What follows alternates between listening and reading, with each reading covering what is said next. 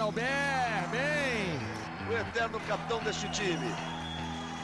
Lá vem ele pro saque. Vai, Nauber, vai, Nauber, vai, Nauber. Alô, alô, rapaziada, ligada no GE.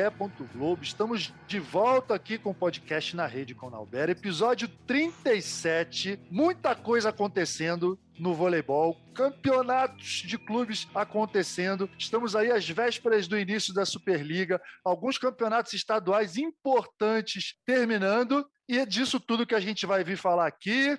Estou com um convidado especialíssimo que acabou de ganhar mais um título. A gente estava aqui conversando antes de, antes de iniciar a gravação e falar, pô, nem sei quantos paulistas eu ganhei. Eu falei, pô, a Olimpíada sabe que ganhou, o Mundial sabe que ganhou. Então, assim, é, são títulos e títulos e é sobre isso que a gente vai conversar. Um cara muito querido, com muita personalidade, um dos maiores centrais de todos os tempos. Lucão, pô, que prazer finalmente conversar com você, Lucão. Grande abraço ah, aí, obrigado é por ter aceito o convite. Ah, valeu, Naná, valeu, Marquinho. Ah, é uma honra poder falar com vocês, caras que entendem e amam o nosso voleibol, que colocam o nosso voleibol para cima o tempo inteiro aí, sempre colocando enquetes interessantes. Então, vamos lá bater um papo aí. Show de bola. E como o, Lucão já é, mencionou, estamos aqui com o Marquinho, Marco Freitas, meu parceiro, meu amigo de muitas datas, o cara que sabe o time reserva da Somália Juvenil, grande Marquinho.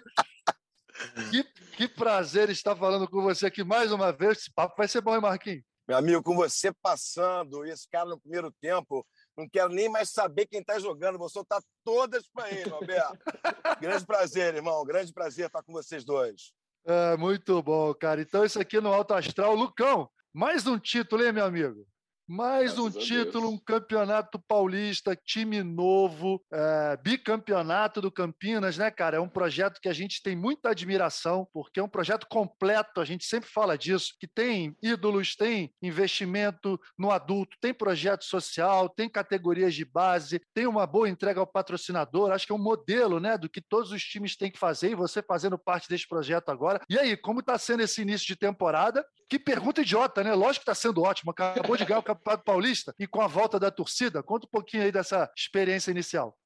Acho que foi um pouco tensa, né? Que a gente foi para dois Golden Set aí na semifinal e na final. Mas graças a Deus a equipe conseguiu crescer e botar a cabeça no lugar, eu acredito, na hora certa. Você falou, acho que muito bem da equipe do, do Vôlei Renato de Campinas, porque uh, eu acho que é um modelo que todas as equipes deveriam seguir, né? Com gestão, desde categoria de base, que a gente vê que é uma coisa que está faltando muito hoje em dia.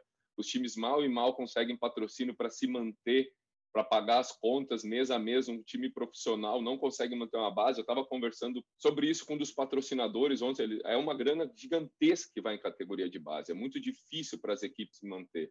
Se eu não me engano, ele falou coisa de meio meio milhão de reais por ano assim que gasta. E você sabe que isso num orçamento para uma superliga tem time às vezes que tem isso de orçamento para para ter um time adulto no, nos dias de hoje. Então tá muito difícil. E é um clube que todo mundo tem um carinho muito grande, mesmo quem não joga lá, quem joga. Eu até estava falando com eles que ano passado a gente perdeu o Paulista para eles quando eu estava lá em Taubaté, mas uh, eu, não foi uma foi uma das poucas vezes que eu não saí triste por perder um campeonato, porque a gente sabe o quanto eles lutam, o quanto eles batalham, o quanto esse campeonato paulista do ano passado já foi importante. Então, esse ano chegando e sabendo da importância que era o Campeonato Paulista, eu acho nada mais, nada menos que a gente se entregar 100% ali dentro para fazer aquela torcida que é fantástica, né, cara? É maravilhosa lá, foi legal pra caramba receber mais esse título. Então foi muito gostoso.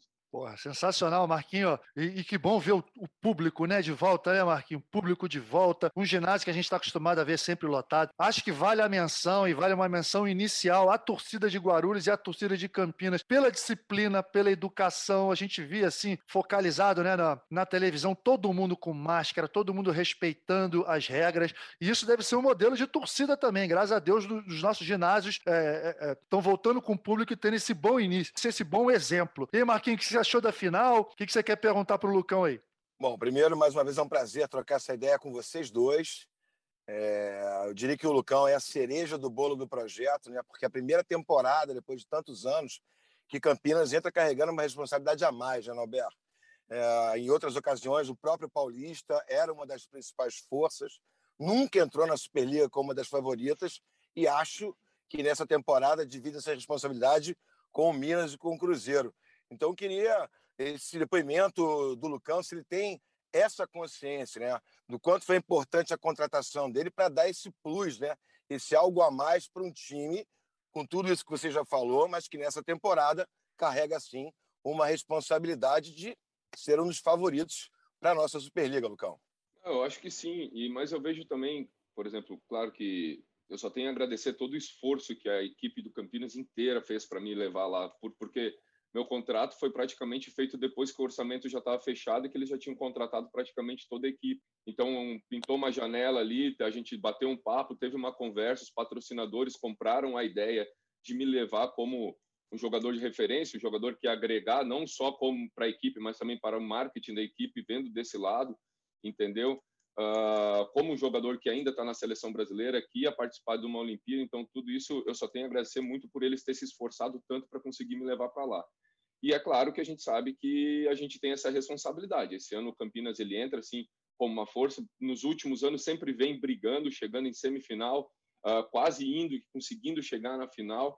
Eu acredito que sempre teve um trabalho muito bem feito e aí eu entro também nessa parte que a gente estava falando antes da base, que a base ajuda, que a base complementa, que a base vem para dar uma força não só em termos de equipe principal, mas em termos de treinamento, quando tem desfalque, quando não tem, e tudo isso se completa muito bem, o que fez o Campinas sempre ser uma força muito grande.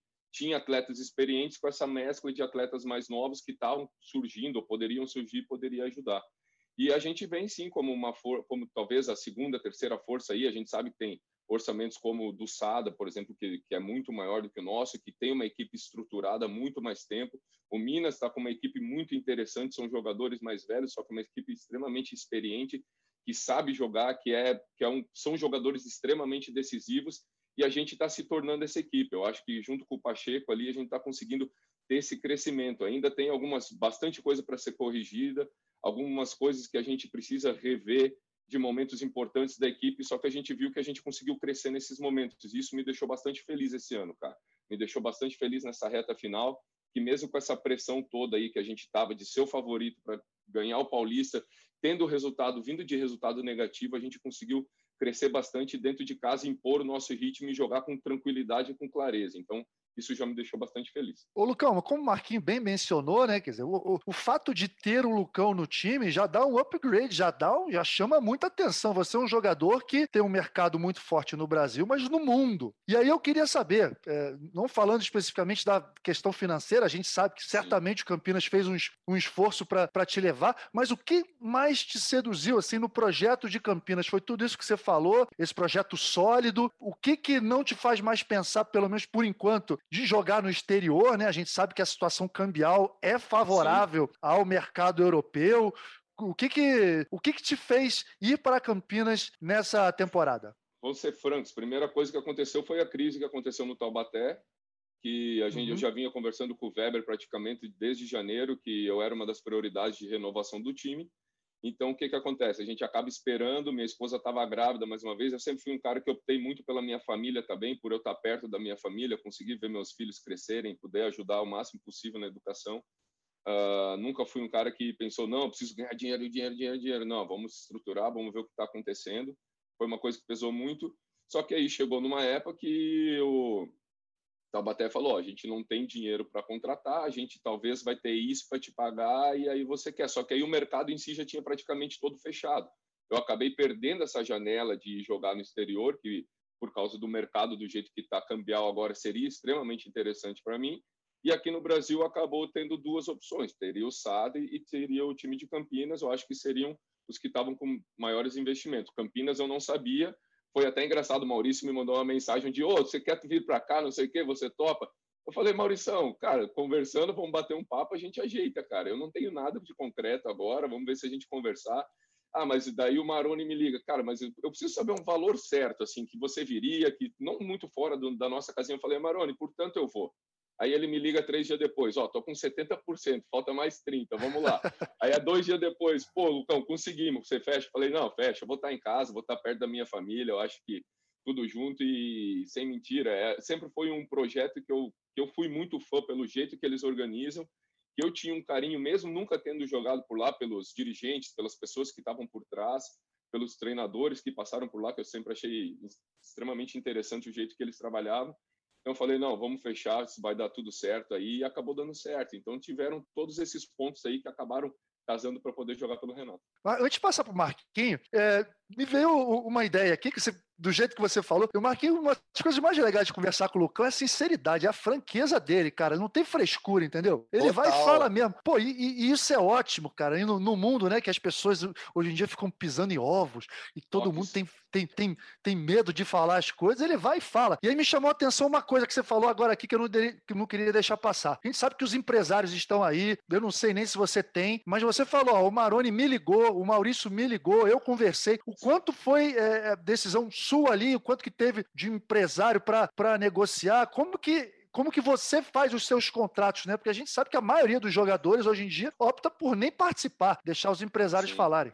É, eu aqui no Brasil eu tenho, querendo ou não, eu tenho uma relação muito boa com todo mundo, com todos os clubes, eu não tenho desavença com ninguém. E o Maurício, querendo ou não, é um amigo, o Maroni, por trabalhar comigo na seleção, é amigo, então Sim. eu tenho ainda mais um contato mais próximo, mais de amizade mesmo, que é aquele jogo limpo. Ó, Maroni, é isso que eu preciso, por isso eu vou. Não estou pedindo mais do que eu estava pedindo em Taubaté. Se vocês me derem, eu bato o martelo com vocês, porque lá está uma dúvida do que vai acontecer. E acabou que aconteceu aquilo lá, teve que ir para Natal, virou sinceramente uma bagunça. Então foi bem assim de boa. E eu e meu empresário, a gente eu eu trabalho sem contrato, né, cara? A gente tem uma uma ideia de amizade assim muito grande, porque eu, desde o início eu trabalho com ele, eu fui o grande primeiro atleta que ele pegou.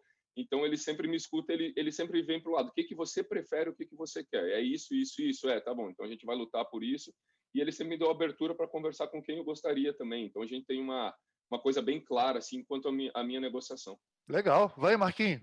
Bom, Nobel, não quero perder a oportunidade, né? A gente tem muita curiosidade dessas relações entre técnico, atletas e tal. Falo um pouquinho pelo meu lado também. Queria saber como é que foi a relação do time, né? já que o time passou por muitos problemas na construção para chegar na final do Paulista, você bem colocou, foram situações complicadas, dois Golden Sets. Como é que foi essa relação, em especial da última semana? Depois que vocês perderam o primeiro jogo para Guarulhos, fez um grande jogo contra vocês. Nosso Franco jogou bola demais, foram 37 pontos. O Evandro ontem fez uma declaração muito interessante depois do jogo, reconhecendo, fazendo uma meia-culpa ali do comportamento, que em algum momento ele saiu um pouco de si, que aquilo não era um exemplo legal. Como é que foi essa reunião de vocês, em especial os mais experientes com o Pacheco, para colocar ali o trem direitinho no trilho, já que, repito mais uma vez, a equipe teve muitos problemas físicos durante o Campeonato Paulista, Lucão. O primeiro jogo ele foi um pouco, não vou dizer atípico assim, mas ele foi um pouco estranho, porque a gente vinha dominando o primeiro set com uma tranquilidade absurda. Estava 17 a 10, se eu não me engano, no primeiro set. Depois a gente acabou perdendo o set numa pontuação que foi lá em cima, venceu os outros dois sets jogando bem, 25, 20, 25 a 20 e acabou que no quarto set a gente teve chance de fechar e no tie break desandou a maionese, como a gente fala, né? Eu acho que a gente ficou muito instável, começou a cometer muitos erros. Eles começaram a, sacar muito bem, conseguir equilibrar bastante o jogo em cima do saque, quebrando nossa recepção, o que deixou a gente num ataque um pouco instável, que é a nossa principal força, que é a virada de bola, entendeu? E então eu acho que a gente não saiu do jogo com insegurança de que a gente não poderia vencer, mas sim a gente saiu do jogo pensando muito no que que a gente tinha que corrigir para não deixar, por exemplo, o Franco fazer 37 pontos de novo. E não foram só 37 pontos, ele fez 27 pontos de positividade. Para a galera que não acompanha muito, isso que é o mais impressionante, entendeu? Fazer 37 pontos, muita gente faz às vezes, só que ele deu mais de um set positivo. E isso, isso mostra que a gente não conseguiu neutralizar ele, fora que ele fez uma partida absurdamente boa. Então a gente parou, a nossa, a nossa semana foi mais de estudos em cima do que, que a gente poderia fazer diferente, principalmente no nosso sistema defensivo, para conseguir neutralizar ele, que era a principal força que a gente sabia, e também conseguir fazer com que nossa virada não tivesse tanta dificuldade em momentos decisivos, que foi o que pecou um pouco no quarto set e no quinto set lá. Uh, a gente, querendo ou não, é uma equipe experiente. A gente tem o Adriano ali, que está chegando agora, 19 anos, que é um moleque fantástico, inteligentíssimo para jogar voleibol impressionante como ele se adapta rápido às coisas. Fora isso, é um clube, é um time extremamente experiente, com jogadores que estão acostumados à decisão. E como você falou, o Evandro, ele fez uma meia-culpa não só ontem, depois do jogo, mas ele vem fazendo essa meia-culpa, que ele estava com dificuldades de acerto de bola. Ele vem de uma lesão de onde ele quebrou o pé, que ele ficou 15 dias parado. E a gente sabe quanto mais velho a gente vai ficando, é mais difícil a gente conseguir retornar aquele ritmo, demora mais tempo. Então, uh, ele estava com uma dificuldade grande em rotação de bola e ele é uma referência para a gente, principalmente nas bolas altas, com passe B, e ele não estava conseguindo ter essa eficiência que ele teve no dia de ontem. Então, ontem, como o Evandro fez uma partida muito boa, talvez tenha sido um dos nossos, junto com o Tepone, os nossos dois principais jogadores dentro de quadra, e isso aliviou demais a equipe inteira. Quem vinha, o Adriano, com 19 anos, vinha sendo muito sobrecarregado. E ontem a gente conseguiu, acho, ter nossa melhor partida de todas até agora, onde a equipe toda foi muito bem equilibrada em todos os pontos. O, o Lucão, eu até fiz os, eu fiz os dois jogos, né? Me chamou muito atenção no primeiro jogo é, a atuação do Canuto. E eu até esperava que ele fosse jogar como titular. E aí, de repente, veio o Tempone de titular e joga melhor ainda. Né? E eu até comentei, eu falei, ó, uma coisa é a gente estar do lado de fora, outra coisa é estar no dia a dia, outra Sim. coisa é o técnico ter esse feeling. E o Marquinhos sabe muito bem, porque ele é um técnico, é um técnico duas vezes medalhista olímpico. O que, que você tem a falar assim sobre o Marcos Pacheco, cara? Você viveu os primeiros anos da sua carreira de forma brilhante com ele, vencendo títulos e títulos lá em Florianópolis. Inclusive, pô, um desses títulos, brincadeira, né? Lá no Maracanãzinho, estava do outro lado. Tive que aguentar essa, mas tudo bem. Era o início dele, o início de uma grande geração que acabou vencendo tudo. E aí depois o Marcos Pacheco foi, percorreu vários times, estava no Ribeirão Preto e agora volta a ser protagonista de um time é, como o como Campinas, né? Qual a comparação que você fala? Alguns anos que você não trabalha com ele, o que, que você viu de diferente? Como é que está sendo esse reencontro? Uh, o Pacheco, muita gente não sabe disso, mas foi ele que me deu a primeira chance de participar de uma equipe profissional que foi lá na Ubra no ano de 2005, né? Foi ele que me recrutou. Eu falo, Pacheco, eu percebi que você não entendia nada de voleibol o dia que tu me passou uma peneira num treino de defesa. aí ele falou: oh, oh, para de brincar com isso aí, olha, oh, não sei o que, sabe? Só que logo depois ele, ele acabou caindo naquele ano lá, porque foi o primeiro ano dele como técnico também. Ele vinha de ser auxiliar da equipe da Unisul durante alguns anos e foi o primeiro ano como técnico, ele acabou caindo no, logo no início no Gaúcho, a gente tinha um grupo extremamente complicado de lidar assim, então para ele não foi uma primeira experiência. E logo depois eu consegui ir trabalhar com ele de novo na CIMED, onde a gente, como você falou, a gente conseguiu ter uns três anos maravilhosos lá, talvez foram os anos de mais crescimento na minha vida, tanto como pessoa como atleta. Assim, foi, foram três anos muito legais mesmo com o trabalho dele. Ele pegou uma equipe nova que, como ele era um novo técnico também, era mais fácil de lidar, mais fácil de crescer junto e todo mundo acabou crescendo junto para o mesmo patamar. E ontem, depois que eu joguei a água dele, deu um banho, ele falou: Poxa, eu estava com saudade de tomar um banho desses aí, que fazia é. tempo que não voltava. E eu percebi que o Pacheco, ele eh, foi bom para ele, talvez, essa retroceder um pouco, ir para um time menor, porque ele vinha de time grande, time grande, de time grande, time vencedor, e ele teve que virar uma chave de, um, uma, uma parte que eu digo que é de trabalho, sabe? De exigir mais do atleta, de focar melhor em treinamentos melhores e tipos de treino, pensar melhor na estrutura de treinamento pré-jogo. Isso ele teve uma evolução muito grande, foi a principal coisa que eu consegui notar dele. Ele sempre foi um cara que que teve muito estudo, teve por trás, sempre teve o time muito na mão. Ele tem alguns feelings extremamente importantes durante a partida, que isso é da vivência que ele teve como auxiliar técnico também. Mas nessa parte de treinamento eu notei uma evolução muito grande nele. Então, é, e era a principal parte que, por exemplo, eu já via que ele tinha que evoluir. Ele evoluiu muito nisso e hoje ele está numa madeira muito melhor do que eu vejo do que ele estava quatro, cinco anos atrás, quando ele mesmo saiu do SESI, SESI, se eu não me engano, foi o último ano dele, acabou indo para o Ribeirão. Então ele teve esse, crescimento, foi muito legal da parte dele. Muito bom. E aí, Marquinhos, manda ver. Não, dois pitacos em relação a isso, né? Eu até por coincidência conversei com o Pacheco na época que ele estava lá em Ribeirão e tal, nesse momento, digamos assim, é, fora do mainstream, vamos dizer, do, do grande Sim. público, do grande evento, né? Trabalhando em equipes intermediárias. Eu acho que foi exatamente como o Lucão colocou, né? É uma maneira de você entender o voleibol de uma outra forma, de um outro ângulo, uma maneira de você se adaptar a circunstâncias mais limitadas. O cara só cresce profissionalmente nesse sentido, né? E outro pitaco que eu queria dar é em relação à reação do time mesmo para o jogo decisivo, para os 4 sets a 0, porque assim terminou o Campeonato Paulista, né? O time tem essa estrutura que vocês chamam muito bem na transmissão, no aberto, dessa relação especial do Gonzalez com o Lucão, né? Que você tem ali no time. Hoje, eu posso estar cometendo aqui um ato falho, mas de qualquer maneira, eu acho que hoje, no voleibol brasileiro, os levantadores que jogam no Brasil, ninguém levanta melhor o primeiro tempo que o Gonzalez. E você tem o Lucão, que é o melhor atacante de primeira bola, para mim, do voleibol mundial. Eu, eu não paro ímpar, sinceramente, como ele também é sincero, também sou, eu fico entre ele e o Simon, atacando a primeira bola, assim, no mundo para escolher hoje em dia. Então, assim, uh, o, o, técnico de Guarulhos, o que, é que ele pensa? Tem que matar essa bola. Então, eu acho que quando o Pacheco coloca o Tempone, e ele, evidentemente, imaginava o crescimento do Evandro, Ele já estava preparado. Eu não posso ficar dependente daquela primeira bola. Então, acho que o Tempone, na cabeça do Pacheco, tem mais conforto para uma bola mais lenta, uma bola de passe ruim, uma bola mais aberta. E o Evandro, como disse o, o Lucão, ele carimbou. Eu, eu concordo plenamente com o Lucão. E é evidente que a gente não traça o nosso destino, mas o destino foi generoso com, com o Pacheco. A gente, como está vivendo uma situação, entre aspas, abaixo do que já viveu, a gente sempre imagina que está vivendo uma situação pior.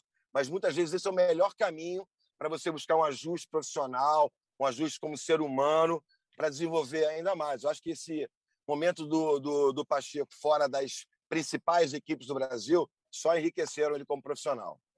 É, só, só mais uma coisa que você falou, Marquinhos, acho que você tocou muito bem no assunto e foi exatamente isso. É, o Canuto ele fez uma excelente primeira partida. Eu acho que ele ficou com acima de quase 60% de virada de bola. Ele é o nosso principal passador da equipe, se for pegar, junto com o Ale, que está jogando uma barbaridade. Impressionante. Foi um moleque que me impressionou muito assim. A evolução excelente dele. Líder. Impressionante o que e, e, a personalidade que ele tem, sabe? É um cara que tem a personalidade, assume, escuta. Então esse aí pode botar no nomezinho aí que vai ser um dos grandes livros aí que vão aparecer.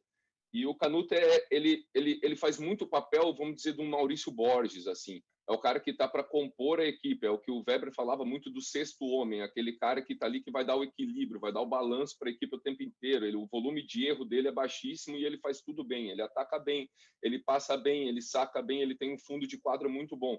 Só que bem isso que o Marquinhos falou, a gente tinha necessidade de ter mais um cara de bola alta, que é um cara que tem um alcance um pouquinho maior, maior e se tivesse a necessidade para estourar um bloqueio, e a gente viu que ele fez isso muito bem ontem e ele foi fundamental nesse momento da partida, entendeu? Vários momentos onde o Evandro às vezes estava com dificuldade de rodar essa bola um pouco melhor, ele ia lá, estourava uma bola, dava uma mão de fora, tinha uma caixinha rápida no meio da quadra, então era, foi exatamente esse pensamento que o Pacheco teve para a partida. Pô, muito bom, né? Muito bom conversar com gente que fala as coisas e que, pô, que é inteligente, grande, grande Lucão. Lucão, vamos entrar um pouquinho no assunto Superliga aqui, vou falar rapidinho dos times que vão jogar a Superliga masculina 2021-2022. Teremos Uberlândia, o Taubaté que foi para Natal, né? Agora é o Funvic Natal, Brasília, temos Blumenau, Minas, Montes Claros, Goiás, Cruzeiro, SESI, Guarulhos, Campinas, Farmacon de Vôlei. Peraí, Farmacon de Vôlei. São José, José, tá. São José, tava me esquecendo de alguém. Beleza. E aí, a estreia agora no sábado contra o SESI, como que vocês estão para essa estreia? E aí, vão, vocês vão para ser campeões mesmo? Para dar esse título para Campinas de uma vez por todas? Como é que tá essa, essa luta aí? O Marquinhos falou que os grandes adversários são Minas e Cruzeiro. Você acha que o favoritismo está entre esses três times mesmo? É, eu, eu, sinceramente sim, porque são os maiores orçamentos, são os times que mais se estruturaram e geralmente na Superliga a gente leva o favoritismo pelo orçamento, não tem como você fugir, entendeu? Eu vejo outras equipes aí que podem surgir e surpreender. A equipe do Guarulhos para mim me surpreendeu bastante assim com a forma que eles vêm jogando, eles conseguiram encontrar um equilíbrio dentro eu sou, puta, joguei com o cara há vários anos, eu sou fã do Renato demais, é um cara que dá um equilíbrio para aquela equipe impressionante, entendeu? Que a gente até brinca no nosso grupo, a gente, o Pato é craque, né, cara? Não tem jeito, ele qualquer dificuldade o cara joga. Eu vejo que a equipe de Blumenau pode ser uma equipe que pode dar bastante trabalho jogando aí, é uma equipe interessante também que faz um trabalho muito bom. A própria equipe da Farmaconde que a gente enfrentou agora pode ser uma equipe que cresça, vai depender bastante de como o Renan vai vai responder com essa toda essa vontade que ele vai estar, toda, como é que eu posso falar, essa responsabilidade que ele vai ter. Mas eu acho que vai ser uma equipe equilibrada, cara. A gente perdeu excelentes jogadores esse ano, muito por causa do mercado, muito por causa da dificuldade financeira que a gente está passando. Mas eu acho que o equilíbrio ele ainda vai continuar, vai continuar bem ali, pelo menos entre quatro, cinco, seis equipes vai ter um equilíbrio bom.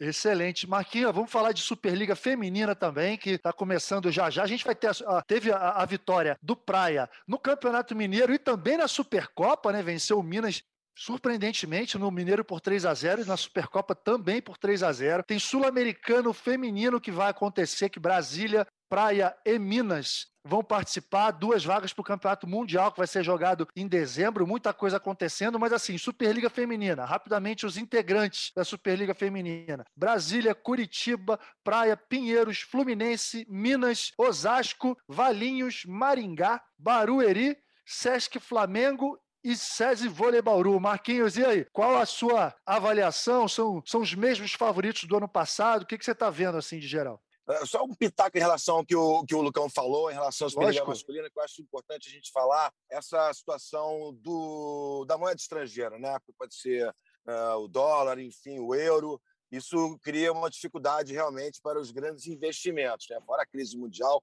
etc. E tal. Mas, por exemplo, se já não tivesse ocorrido isso na última temporada, talvez nós não soubéssemos quem é o Adriano, por exemplo. Né?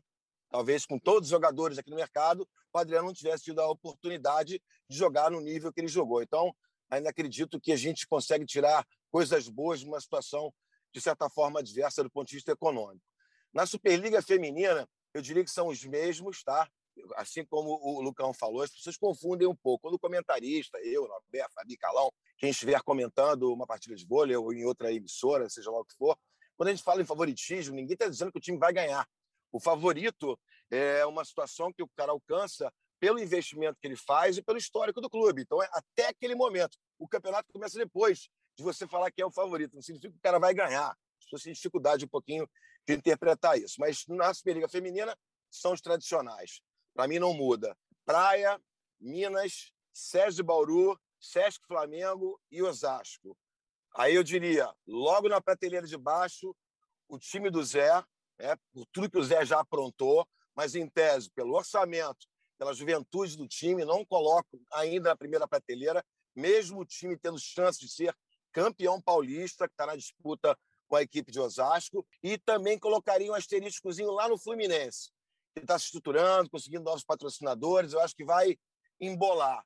E assim como no masculino, a gente vai ter uma disputa por vagas dos playoffs maravilhosa, que isso só enriquece o campeonato. Então, Verdade. Então, quanto melhor for a disputa, com certeza a colheita vai ser mais saborosa. A gente vai ter um desenvolvimento maior das equipes e, tecnicamente, é individual também.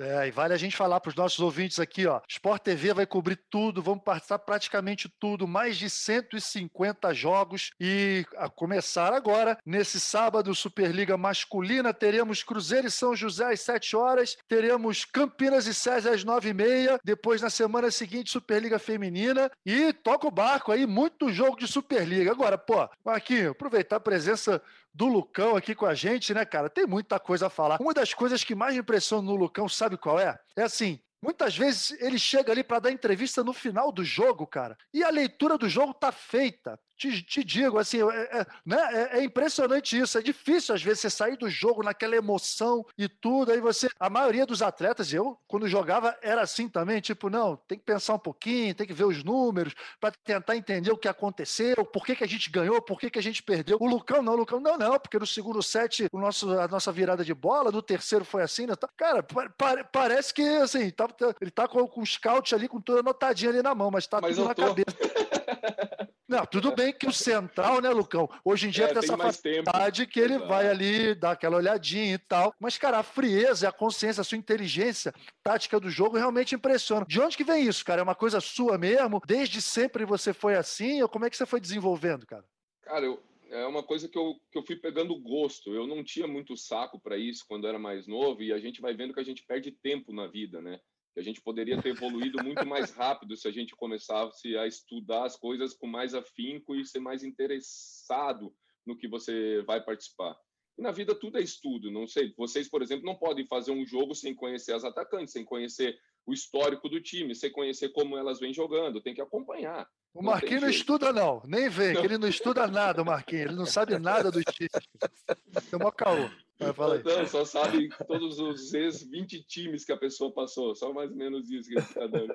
Então, cara, e não tem jeito, o voleibol, no nível de velocidade que o voleibol está hoje em dia, se você não tiver uma estratégia montada na cabeça, porque, cara, com passear hoje é praticamente impossível você chegar em alguma extremidade assim completamente inteira, a não ser que você faz uma opção de abandono mesmo, que é o que a gente tenta fazer, que é o que a gente tenta estudar, a gente tenta chegar num consciente ali do que, que os levantadores fazem, não só contra as outras equipes, mas principalmente contra a nossa equipe, com um levantador na rede, com um oposto na rede. Então a gente tenta casar todos esses números e, E hoje em dia é muito mais fácil que há 10, 15 anos atrás, quando era no tape lá, o rec, que eu fiz muito quando era juvenil, ficar filmando o jogo lá e ficava xingando, depois tomava trote dos outros. Então é muito mais fácil, porque você tem todos os dados na hora.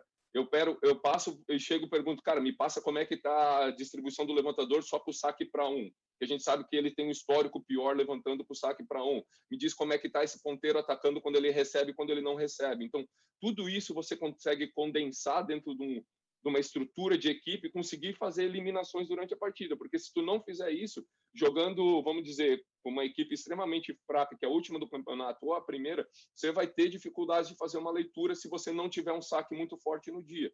E a gente sabe que o padrão de saque, principalmente na Superliga, é muito mais baixo do que no nível internacional. Você vai jogar um campeonato italiano, você tem mais quebra de recepção. Aqui no Brasil, muitas vezes você opta por um saque mais tático, porque as equipes não conseguem ter uma rotatividade de bola tão grande. Então, você consegue montar estratégias em cima disso.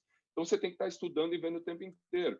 E eu fui um cara que eu percebi que eu sou um cara que eu não posso ser extremamente emotivo, senão eu realmente me perco no jogo. Como às vezes aconteceu com Guarulhos, o primeiro jogo que eu me estressei pra caramba com bandeirinha, com os erros que estavam tendo de arbitragem, eu tive um número elevado de erro de ataque, por exemplo, que é uma coisa que geralmente eu não tenho. Então, depois a gente começa a raciocinar sobre isso e ver, cara, não dá, não dá, realmente não dá. Então, eu prefiro ficar sentadinho ali no banco, pedindo números, vendo o que está acontecendo, para também, às vezes, ter uma ideia diferente do que o treinador está vendo. E nesse ponto de vista, eu acho que a gente vai ganhando é, a confiança do treinador, ele vai vendo, ó, oh, realmente está certo, está tendo, então você consegue, junto com o técnico, também estruturar o que está sendo melhor para a equipe no momento. E aí, quando acaba o jogo, já vem na memória o que tudo que a gente fez durante o jogo. Então, acaba resumindo mais ou menos assim. Pô, Marquinhos, sensacional isso, né, cara? Você já, teve, você já teve um atleta assim? Porque olha só, nós brasileiros, cara, isso estão falando de alguns anos atrás, né? Quando não éramos tão vencedores, tão dominantes assim. Nós éramos considerados, sim, craques de bola, isso, aquilo, mas éramos aqueles jogadores que não tínhamos disciplina tática, aqueles que não conseguíamos jogar com a cabeça. E olha o legado, cara, olha o legado que o Lucão tá deixando para os jovens centrais nossos do, do futuro, né? Aqueles que estão lá em Saquarema vendo treinar, aqueles que podem bater um papo. Isso é fantástico, né, Marquinhos? Porque o jogo é o jogo é jogado, mas o jogo é pensado. Você tem que saber exatamente o que fazer e qual decisão tomar, né? Você como técnico, você gostaria de ter um atleta assim? Diz aí. Você tá de brincadeira comigo, né? Eu acho que cada vez mais, né, cara? É aquele velho clichê, né, Norberto?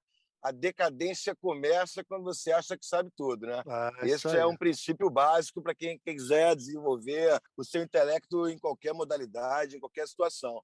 Você tem dois exemplos no vôlei muito especiais que eu acho que servem de fato como referências, né? Que é a Carol Gataz e que é o Lucão, né? Você analisar a evolução da Carol Gataz na idade dela, ela chegar numa Olimpíada como jogadora mais velha vestir camisa do Brasil e terminar a Olimpíada com a medalha de prata e como seleção dos Jogos Olímpicos, é o um exemplo que o limite está na cabeça de cada um, né?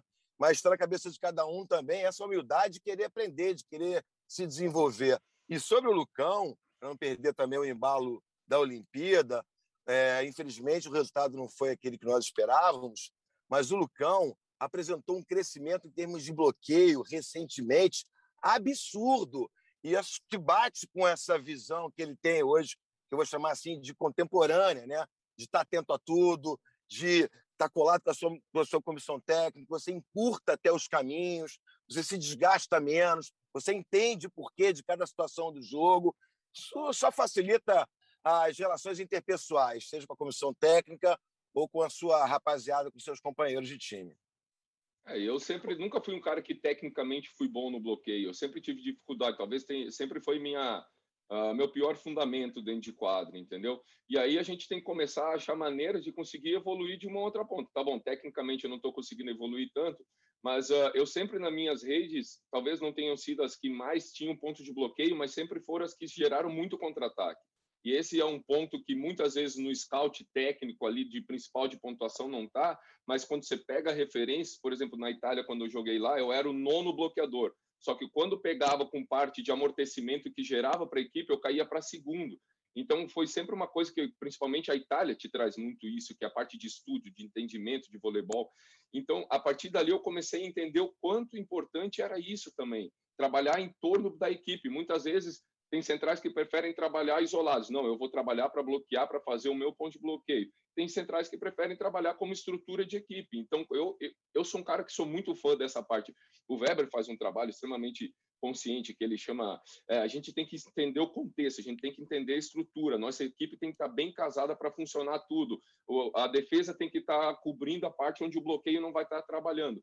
Isso tudo tu consegue fazer em cima de estudos e em cima de estratégias. E, e cada vez mais a gente está precisando disso, porque o voleibol está cada dia mais igual fisicamente de velocidade, entendeu? Ô, Lucão, vamos lá, vamos falar um pouquinho de seleção. Não vou deixar passar essa oportunidade. Você você está aqui com a gente, não sei quando vai voltar, então vamos falar de seleção, porque não, não tem ninguém no voleibol brasileiro que enxergue a seleção brasileira no próximo ciclo olímpico, que é um ciclo olímpico mais curto, que enxergue a seleção sem o Lucão. E o Lucão já falou, você já falou que, enquanto me quiserem, estarei pronto para defender a seleção. Para iniciar esse ciclo, que já foi iniciado, vocês ganharam o Campeonato Sul-Americano, né? Um ciclo um pouco diferente é necessário, ainda mais que foi confirmada agora a permanência do Renan, fazer um diagnóstico do que deu certo do que deu errado no último ciclo olímpico. Então, queria voltar um pouquinho a essa temporada de 2021, que vocês tiveram uma conquista fantástica na Liga das Nações, duas atuações assim, semifinal e final, que tinham que botar num, num vídeo e deixar rolando ali direto lá em Saquarema, porque foram atuações perfeitas. E aí depois, em, na Olimpíada, que as coisas não fluíram, não aconteceram da melhor maneira. Um detalhe aqui, outro ali, mas a gente via né, que a coisa estava um pouco amarrada. Qual o seu diagnóstico em relação ao que aconteceu a essa temporada, não só a, a Olimpíada, mas a temporada, e o que é necessário né, para o Brasil se manter consistente e chegar muito forte em Paris 2024? É, eu acho que foi um ciclo extremamente vitorioso esses quatro anos que a gente teve. Se for pegar, a gente sempre teve brigando pelo título, ou teve, ou conquistava título, ou teve no ponto mais alto do pódio. A gente sabe que as equipes europeias elas optam muito por jogar certos campeonatos completos. Elas vão jogando, jogando para tentar chegar com o seu principal na Olimpíada. E eu acho que isso sempre foi uma coisa extremamente ao nosso favor, porque a gente calejava os jogadores que, que iam para a Olimpíada. A gente acostumava os atletas a estarem disputando o título, a estarem jogando sob pressão, sempre com aquela mesma base, sempre com aqueles mesmos jogadores. Eu julgo isso extremamente interessante. Por isso que eu falo muito assim: ah, você quer estar jogando o sul-americano? Quero. Porque é pressão, cara. Jogar na seleção brasileira é pressão. Ah, mas sul-americano, sério? Não, velhão, no Brasil nunca perdeu um sul-americano. Então tem aquela lá: o dia que perder vai cair todo mundo de cabeça. Mesmo a Argentina jogando muito bem como está jogando hoje em dia, é uma seleção que cresceu e evoluiu demais, entendeu? E, cara, eu acho que a, a Olimpíada ela foi reflexo do que é o voleibol hoje em dia. Uh, de uma igualdade absurda, com a Argentina, se não me engano, vencendo França, e França depois vencendo Rússia, que tinha perdido, a gente ganhou da França. Sabe, essa, essa bagunça que tá de resultados. Tunísia falar. quase ganhando da Argentina, né? Tunísia, Olha isso, que loucura. Então, por isso que eu digo que está cada vez o voleibol está cada vez mais igual, porque hoje em dia todo mundo tem acesso a todos os jogos, tem acesso ao mesmo tipo de preparação, tem acesso ao mesmo time de tipo de quadra. Estruturamente, fisicamente, as equipes são grandes, todas elas. A Argentina, que era uma equipe que sofria muito com a parte de altura, tem jogadores hoje mais altos, conseguiu criar um oposto, coisa que eles sofriam muito antigamente, que eles não tinham, que o Bruno que vem jogando muito bem. Então você vê tudo muito igual. E a Olimpíada, para mim, foi isso: jogos, jogos extremamente iguais que a gente tinha, às vezes, uma discrepância muito grande de placar. Por exemplo, ganhavam 25 a 17 e perdia 25 a 17, porque alguma coisa muito boa da outra equipe ressaltava. Entendeu? Então, você teve esse, esse, essa discrepância grande nos jogos e a gente viu isso durante todas a, toda a Olimpíada, não só com o Brasil. Eu acho que a nossa semifinal ela pesou muito porque a gente vinha jogando muito bem, a gente teve mais uma vez aí, quem sabe quase a semifinal da mão contra a Rússia, eles viraram aquele set de uma maneira que ninguém esperava e mais ou menos o que aconteceu em Londres com a gente, né, cara? A gente teve aquela virada no terceiro set, depois a cabeça foi praticamente pro saco. A nossa cabeça ainda conseguiu se manter bem, a gente conseguiu manter um jogo equilibrado. É, exato, mas eles cresceram muito. Depois contra a Argentina, isso é um mal que o brasileiro tem, cara. A gente não sabe jogar terceiro e quarto. A gente tem que aprender porque medalha é olímpica é medalha olímpica, a gente tem que deixar tudo dentro de quadro, não só medalha olímpica, qualquer tipo de campeonato, pódio é pódio, estando primeiro, segundo, terceiro hoje, uh, do jeito que o voleibol está igual, a gente tem que dar muito valor para tudo, como eu achei extremamente relevante esse ano, cara. Foi muito legal, porque se fosse há dois, três ciclos atrás, a gente tivesse ficado em quarto e as meninas em prata, ninguém ia falar nada, mas todo mundo ressaltou a medalha de prata como se fosse quase um ouro. E a gente teve, o Brasil, nós mesmo ficando em quarto, o masculino, a gente teve uma resposta extremamente gratificante do público, porque todo mundo sabe o quanto a gente trabalha, o quanto a gente se dedica e quanto a gente se empenhou durante a Olimpíada. E a gente, sinceramente, eu não vi uma crítica, pelo menos das pessoas que vinham falar comigo, só parabéns, pô, que campeonato legal, vocês estão de parabéns. Então isso foi muito legal. Muito bom. Marquinho, e aí? Perguntas sobre seleção, coisas sobre carreira do Lucão. Manda ver aí, que já já a gente já está se aproximando do fim, que o Lucão precisa descansar, afinal de contas, não é mais um garoto. Com dois filhos em casa, descansar que jeito. Pois é, bem, bem então fica aqui a tarde. É um, descanso, é um descanso gostoso também, é um trabalho gostoso, prazeroso. Ah, então vou, vou fazer uma, uma pergunta de curiosidade pessoal, né? Lucão, como é que é ser o Lucão jogador, conhecido no mundo inteiro, respeitado e tal? Como é que é dividir essa figura? Vamos chamar assim, né? Pode ser uma forçação de barra, mas pô, você hoje é uma figura pública, né? Quem não conhece o Lucão, Sim. né?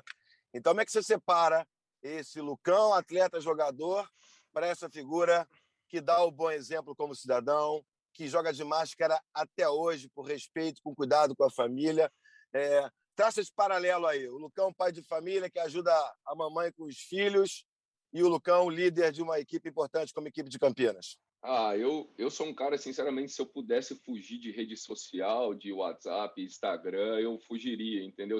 Eu, sinceramente, se não desse dinheiro ali, eu já teria ido embora muito Somos tempo. Somos dois, cara. Porque... O, o, o, o Lucão, só o Marquinhos que é diferente, que ele ama as redes sociais. É, tem até o WhatsApp. Ele tem, já tem o WhatsApp, Marquinhos? Ainda não, não, tem. não, não continua sem, Lucão. Não, faz muito bem, cara. Ainda mais no é. mundo polarizado que a gente está hoje, que dá uma raiva de ler certas coisas, eu acho que é melhor é fugir disso tudo, entendeu? Cara, eu sou, cara, eu sou extremamente igual, cara. Eu sou durante o dia todo, quem não me conhece, todo mundo acha que eu sou aquele cara sério, mas sou um cara extremamente brincalhão dentro de quadra. Eu brinco com todo mundo, desde o roupeiro do Cleveland lá, que é um pai para todo mundo, até o dirigente da equipe, eu trato todo mundo igual. Eu uh, em casa eu, a gente procura passar certos valores que a gente aprendeu quando era criança, que eu tive uma educação bem rígida assim dos meus pais. Eu venho de colônias, colonização alemã lá do Rio Grande do Sul. A gente teve essa colonização, essa história bem rígida. Então eu cresci muito assim, só que eu sou um pai molenga, né, cara? Eu choro para tudo. Minha filha dá risada, eu já começo a chorar. O Theo faz uma coisa nova, eu já começo a chorar. E, e, e, eu tento levar um, talvez um pouco dessa seriedade que eu tenho mais para a parte mesmo de jogos, de treinamento e de dedicação, que eu aprendi muito com meu pai e com a minha mãe isso, né, cara? Meu pai, ele para economizar três reais, às vezes ele de pegar um ônibus ele andava 15 quilômetros porque tinha essa necessidade. Então essa história do trabalho duro, de dedicação, eu aprendi não só na minha casa, mas que eu aprendi com a geração do, geração do Nauber também, que era uma geração extremamente vitoriosa, mas não reclamava um dia de estar sete horas da manhã na praia treinando.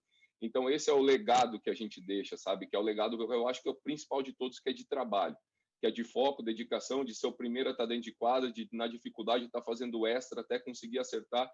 E a gente vai ensinando pelo exemplo, não tem jeito, cara. Eu acho que o exemplo é o que é o que mostra, mas não um exemplo de falar. Eu podia falar até amanhã o que a pessoa tem que fazer. Se tu não demonstrar com atitudes mesmo, eu acho que desse jeito aí a gente não funciona não. Ei, Albert, isso bate o que a tua geração é, ajudou a desenvolver, que o Lucão está falando, bate muito com o que aconteceu com ele pós-Olimpíada, né? Que a pior coisa que tem é o recalque. É quando você perde um campeonato, perde uma situação que você sabe que falhou, que não se dedicou, não correu atrás é o cara que ele não estuda nada antes do Enem e reza para Deus, né?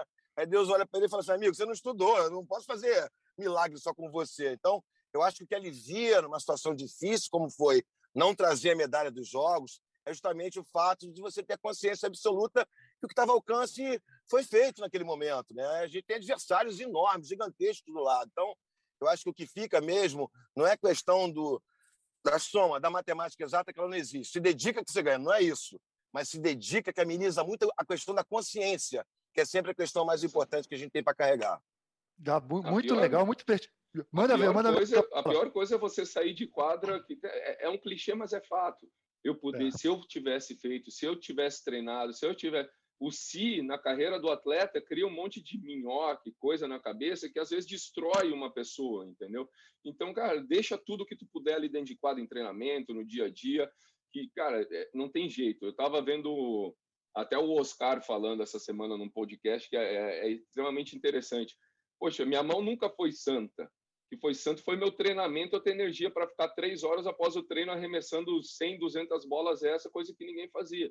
Então não existe santo, não existe milagre, não existe nada, existe trabalho, cara, não tem jeito, né?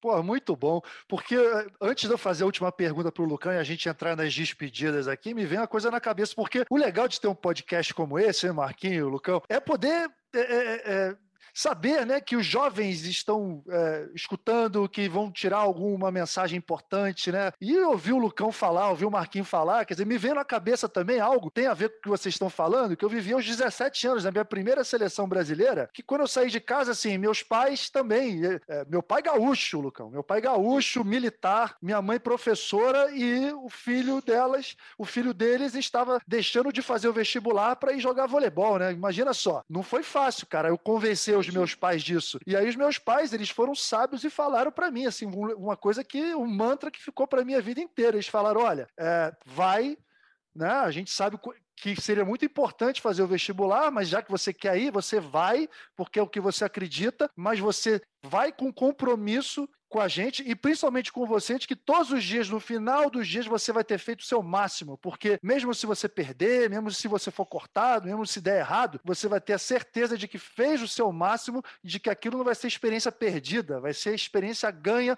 para o resto da sua vida. Aquilo foi um mantra para a minha vida. Então, assim, que a gente pode falar para os jovens atletas, justamente isso, né, que vocês falaram aqui, de que a gente tem que deixar o máximo que puder, porque nunca vai estar perdendo, vai estar aprendendo. Não é isso? E aí eu, eu queria até em cima da. É só um adendo nisso, eu acho que até isso, isso te ajuda a partir do momento que você recebe muitas críticas quando às vezes as coisas não dão é. bem. Entendeu? Você sabe que você se entregou, você sabe, você está de bem contigo mesmo. Claro que você vai ver as críticas positivas, negativas, você vai avaliar no que você pode evoluir, talvez e fazer mais ainda entendeu? Mas no momento você sabe que você se entregou um acho. Então, às vezes, até as críticas mesmo, elas não batem com tanta força quanto elas deveriam quanto elas você poderia absorver. Então, eu acho que tudo isso ajuda. Ô, ô Lucão, para a gente encerrar minhas duas últimas perguntas, são duas numa só. Estamos em 2021. Pô, nós jogamos juntos na seleção, foi 2008, né? 2007, foi, 2008, é, que você estava na Influência. Eu acho, né? Foi na, Exatamente. Lá na Coreia você fez o jogo, né? É, foi do... exato. Isso foi no, no ano de 2007, Sete. que eu acabei me machucando antes do Pan-Americano, mas aí 2008 nós estivemos juntos na Liga Mundial, que foi muito legal Mundial. também, que era só molecada, e, e, eu de coroa, eu de coroa com a molecada. Cara, eu lembro assim que o nosso último, nosso último contato em quadra, cara, foi lá na França, você estava arrebentando e aí você sentiu o abdominal, né? Acabou sendo cortado, aí logo depois eu fui cortado. Mas ali, Marquinhos, ali estava escrito para mim que nós teríamos um grande atleta só pela cabeça. A gente percebe quando o cara é diferente, né? Mas eu quero saber do Lucão. Aquele ano era 2008, estamos em 2021. É, você esperava tanto esperava tanto, né? Porque depois, 13 anos depois, olha quem é o Lucão. E olhando um pouquinho mais para frente, o que, que você imagina do Lucão pós-carreira? Dá para você já dimensionar isso e traçar um, um plano? É, vou começar de trás para frente. Eu, no tá. meu pós-carreira, eu nunca imaginei mexer com vôlei. Hoje em dia, eu até já penso de fazer alguma coisa e tal. Porque quando a gente está ali com 30 anos, a gente já começa a encher o saco, né? Depois a gente vê Cansa, que. Cansa, mas dá saudade, é, vai por mim. Exato. E aí a gente vê, poxa, mas está chegando mais perto da aposentadoria. E você fala, poxa, não quero largar isso aqui. Então você vai querendo retroceder no tempo e aí você acaba queimando a língua do que você falava lá atrás. E aí a gente quer ficar o máximo que dá dentro de quadro. Então, uh, eu pretendo, quem sabe aí, não ajudar um clube, não chegar com um projeto. Tem coisas interessantes acontecendo aí no mundo do voleibol, já entrando com alguns contatos. Mas eu, na verdade, agora eu penso no dia após dia conseguir estar tá bem, estar tá saudável para continuar jogando. Vamos ver se aí até 2000, 2024 a gente consegue se manter saudável, porque a gente sabe que vida de atleta é sempre uma incógnita. Né? As lesões acontecem, a gente tem as dificuldades. Uh, quanto a chegar onde cheguei, é engraçado porque eu sempre fui levando essas coisas com uma certa naturalidade e as coisas foram acontecendo aos poucos e, e nunca foi uma coisa que subiu para minha cabeça. Ah, não, agora eu sou central da seleção brasileira. Não, eu sempre tive como se, poxa, tem um cara chegando ali, tem alguém chegando ali, tem um cara que pode me substituir, eu não sou eu substituível. Então, eu acho que isso faz a gente ter sempre aquele gostinho de querer estar tá trabalhando mais, estar tá querendo buscar. E, uh, na verdade, o nosso último encontro dentro de quadro foi na tua despedida lá do RJX, você lembra? É verdade, é verdade. Por sinal, é. foi o melhor set. o Marquinhos foi o melhor set do time naquele ano, tá? Foi o primeiro. Nós ganhamos contra a Florianópolis, foi 25 a 16. Aí, aí me, me tirar, lógico, eu não aguentava mais, estava cheio de anti-inflamatório. Aí o time só perdeu. Foi uma despedida muito legal e merecida do Norberto. Foi muito bacana. Ô, Norberto, aquele... quando, você, quando você joga, o Lucão recebe muita bola, amigo. O passe chega, né, cara? Ajuda, né, cara? É, é o cara que a gente sempre vai querer ter do lado.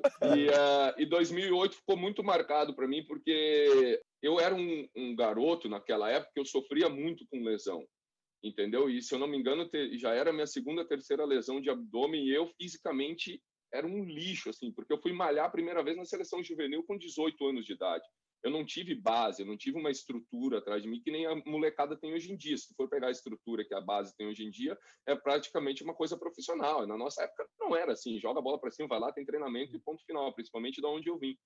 E, uh, e ali eu vi que eu tinha que virar a chave, ou eu tinha que virar um atleta de ver se eu quiser, quisesse me manter numa seleção brasileira, onde eu estava tendo chance, onde o, o Bernardo estava me dando oportunidade, ou eu simplesmente ia ser mais um entendeu? Então eu virei aquela chave e ali eu percebi que eu perdi uma grande oportunidade de brigar por uma vaga na Olimpíada, porque realmente eu estava jogando bem, eu estava disputando vaga, o Rodrigão estava machucado na época, mas aí ali eu vi que eu perdi uma oportunidade, talvez por algo que eu pudesse me dedicar um pouquinho a mais. Então aquela mudança de chave, talvez aquela lesão ali tenha sido importante para eu conseguir crescer como como atleta já com 22 anos ali e ter essa percepção de que sinceramente, jogar a seleção brasileira o tempo inteiro e estar tá no clube o tempo inteiro não é fácil, cara. É cansativo, é doloroso, a gente convive. Se você não tiver 100% o tempo inteiro, você não vai aguentar. Pô, é fantástico. Aí, Marquinhos, vamos nos despedir agora. Começa você. Manda ver. E eu quero dizer o seguinte, é, em relação ao pós-carreira dele. O cara fala bem, o cara gosta de estudar, Pô, o cara tem paixão pela modalidade, o é. cara tem história. Meu amigo, já já ele está por aqui. Vamos cuidar do nosso aí, Marquinhos. Vamos cuidar aqui. grande prazer, grande prazer. É uma figura que eu sempre admirei muito, assim. É evidente que com a correria a gente acaba não tendo a chance e a oportunidade de ter um bate-papo como o seu podcast proporciona, Alberto. Então, é um presente. Eu estou feliz da vida com esse papo especial com você e com o Lucão. Desejo tudo de melhor para você, para sua família, muita saúde, muita paz no seu coração, meu amigo. Só me resta aqui encerrar, agradecer meu irmão da vida, Marquinhos, por mais essa presença aqui. Conto sempre contigo, meu amigo. Pô, é sempre bom estar com você. A gente tem estado menos presencialmente, né? Mas pelo menos tem essa parte virtual que a gente mata a saudade um do outro. Cara, e Lucão, sensacional, cara. Sensacional esse papo. Você tem que falar mais, hein? Você fala pouco. É um comunicador nato, é um cara inteligente e fala bem, um cara que sabe se expressar, cara que, que, que é franco e sincero, coisa que hoje em dia é difícil da gente ver, cara. Foi um dos melhores episódios desse podcast aqui, disparado. E eu só quero te desejar, cara, primeiro te dar os parabéns, mais uma vez, desejar a melhor sorte do mundo nessa continuidade de carreira, que a gente sabe que está longe para encerrar, mas é, é, e a continuidade da sua vida, cara. É, certamente vai ir, vai jogar bastante ainda. E aí, na continuidade da sua vida, com a sua família, com o seu próximo trabalho, com a sua próxima carreira, porque você é sinônimo de sucesso, meu irmão, e de vitória. Então, vai em frente. Brigadão, Lucão. Ah, obrigado vocês, cara. Eu sempre participei de algumas entrevistas, algum podcast, sempre quando o papo é, é bacana, que a gente pode falar, é, você falar, ser sincero, eu acho que não é sinceridade, é verdade, né, cara? Se é se a verdade está à tona, a gente não tem o porquê de omitir ou de mentir alguma coisa, a gente tem que falar mesmo. E ponto final, claro, respeitando todo mundo aí, cada um tem, claro que tem algumas coisas que às vezes a gente não pode contar, é. mas elas ficam nas entrelinhas. Sim. Né? Agradecer, dar o parabéns aí pelo podcast. Eu acho que é interessante para o mundo do voleibol crescer cada vez mais, a gente ter esse, esse papo de fazer a transformação do torcedor também do voleibol e do atleta de entender um pouco mais que o voleibol é um esporte apaixonante. Eu eu brinco muito, eu faço muito espelho, claro, de determinado tamanho com a NFL, né, cara? A NFL, por exemplo, quem não assiste, quem não estuda o futebol americano, odeia o futebol americano porque acha chato. A partir do momento que você estuda, entende, você vê o quanto apaixonante é o esporte. E o voleibol já é um esporte que é apaixonante, já está na cabeça do brasileiro. Imagina se o brasileiro fosse mais entendedor de tudo que está acontecendo. Sinceramente, eu acho que a quantidade de fãs ia duplicar. Galera, pô, os meus ouvintes, obrigado pela audiência. Eu tenho certeza que vocês vão gostar muito desse episódio aqui, porque é um episódio que deixa várias mensagens, vários legados importantes. Agradecer o meu time aqui, né? Rafael, Queca, obrigado, Queca, mais uma vez, Luiz, a equipe do podcast, pessoal do GE. E até o próximo episódio, gente. Valeu, desfrutem e tchau, tchau. Albert, bem! O eterno capitão deste time. Lá vem ele pro saque. Vai, Nalber. Vai, Nalber. Vai, Nalber.